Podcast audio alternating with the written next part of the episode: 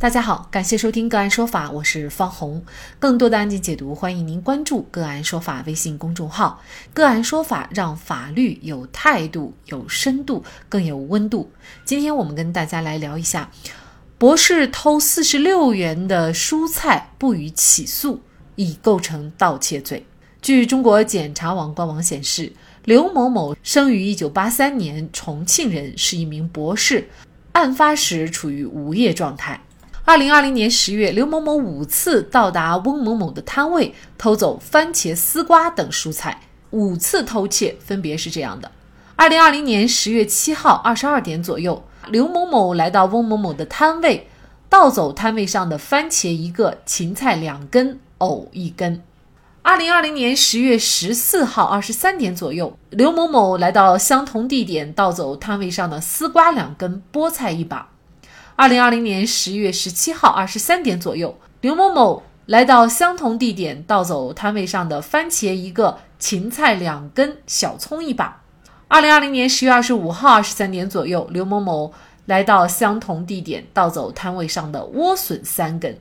二零二零年十月二十六号二十三点左右，刘某某来到相同地点，盗走摊位上的红皮萝卜八根、生姜一块。二零二零年十月二十九号十点左右，刘某某被公安民警抓获归案，被盗价格蔬菜总计四十六块五毛钱。案发以后，刘某某已经赔偿摊主翁某某人民币五百元，并取得谅解。重庆北碚区检察院认为，鉴于刘某某到案以后如实供述自己的罪行，认罪认罚，且已赔偿被害人损失，并取得谅解，犯罪情节轻微，根据相关规定，不需要判处刑罚，最终决定对其不起诉。据了解，刘某某此前曾多次因盗窃行为被处罚。二零一五年八月十九号，他曾因犯盗窃罪被重庆市北碚区法院判处罚金两千元。二零一九年五月三十号，又因盗窃被北碚警方行政拘留十五天。二零二零年十月三十号，他涉嫌盗窃罪再次被北碚警方刑拘，同年十一月二号被取保候审。二零二一年六月二号，北碚警方以刘某某涉嫌盗窃罪向北碚区检察院移送审查起诉。刘某某先后偷了五次，一共偷了价值四十六块钱的蔬菜，这种行为到底构不构成盗窃罪？那么就这相关的法律问题，今天呢，我们就邀请重庆百君成都律师事务所刑事中心主任王曼琼律师和我们一起来聊一下。王律师您好，你好，方红。嗯，非常感谢王律师哈。那这个案件呢，应该说发到网上以后呢，就引起了网友的热议啊。而且呢，这个争论是两边倒，一边呢是认为刘某某的行为不应该认定为犯罪，另外一方面呢就认为呢他已经是认定犯罪，而且呢也应该对他追究相应的责任。首先也想请您分析一下，就是这个刘某某的行为，他到底构不构成犯罪，也就是构不构成。这个盗窃罪呢？嗯，我从我们这个刑法对盗窃罪的相关的规定，以及结合我们刑法关于犯罪构成的要件来看的话，刘某的行为是构成盗窃罪的，呃，是构成盗窃的。为什么这么讲哈？那么第一呢，盗窃罪的主要的一个核心，它的关键要素在于他秘密窃取他人财物的行为，当然有一个数额的限制。那么很多网友认为，可能不构成犯罪的原因在于，呃，认为说盗窃的这些都是一些呃三瓜两枣的这些蔬菜，而且数额可能也不算大，那几十块钱的东西。但是我们如果根据目前媒体披露的关于刘某某的行为来看的话，他的行为入罪其实是没有问题的。啊，第一呢，就是我刚才提到说秘密窃取的问题，它是构成的。第二呢，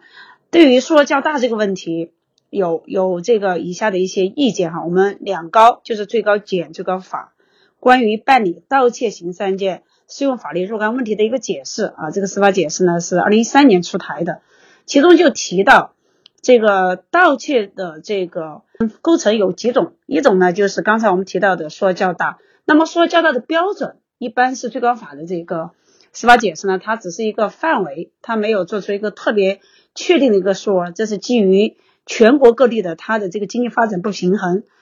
因此呢，它这个呃这个规定了一个幅度，一千到这个两三千元之间。比如说我们四川可能就是一千块钱就可以构成，但是呢，对这个比如说在这个生生活困难的人民群众啊，包括牧区啊这个少数民族地区的偷牛盗马的行为，那么给他人的生活造成困难的，五百块钱也可能会入刑。那么这一个，所以说在这个问题上，那么数额我觉得不是一个特别确定的一个数额，呃，这是一个问题。当然，重庆这边呢，正常应该跟四川是一样的，可能一般的入刑点应该是一千块钱，但是它还有一很多的这个前科材料，我们可以要注意到，这个对他是否这次要定盗窃是有影响的。呃，我们看报道说，刘某是曾经就因为盗窃被重庆的一些相关法院是。做过刑事处罚的，就是判虽然判的是罚金，但是也已经构成盗窃罪。这个司法解释的第二条呢，就有一个规定，就是说，呃，盗窃公私财物有下列情形之一的，数额较大的标准呢，可以按照前条规定标准的百分之五十来确定。也就是说，第一说，呃，因为盗窃受过刑事处罚的，一年内曾因盗窃受过行政处分的，呃，等等等等，它有若干个这个情情节，呃，因此呢，这个。光是这个刘某的行为，曾因盗窃受过行政处罚，以及多次盗窃这两个情节，其实跟他定罪是没有问题的。但是为什么后来检察院又没有起诉呢？我认为这个检察院这个做法是对的哈。毕竟呢，就是在严格的构成要件之外呢，我们刑法毕竟是一个比较严厉的一种处罚措施，所以它应当具有这个迁移性和补充性，而不是说一开始就要冲在前面。毕竟他盗窃的这些东西是一个日常的，我们说的蔬菜啊这些生活用品。我们的刑法第十三条的但书的条款，就是情节显著轻微、危害不大的，不容易是犯罪。那么以及三十七条也有相关的规定，就说即便是构成犯罪，但是情节显著轻微呢，呃可以免于刑事处罚。所以说我个人认为，检察院这个处罚这个不起诉决定，呃是正确的。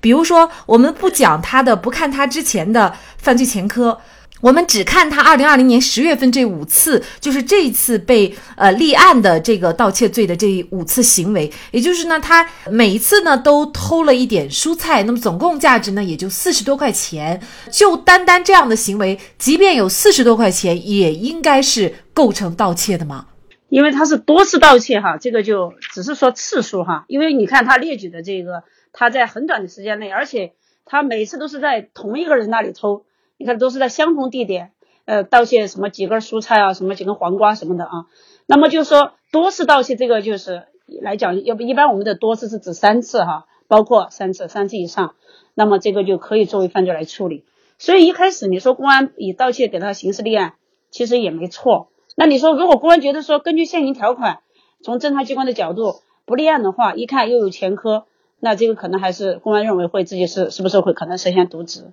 呃，当然就是到检察院以后，那么检察院来把关啊，看是不是有起诉的必要，所以我觉得这个处理是比较恰当的，嗯。那其实这种行为也让我联想到，比如说在很多农村啊，这个菜地上呢，到了一定的季节，这个瓜果都熟了，那可能有一些这个村里的人呢，他也是没有经过人家允许，偷偷的去摘两根黄瓜，或者是挖几根地瓜，甚至是摘几个苹果。那么是不是只要是超过三次了，这样的行为都构成盗窃罪呢？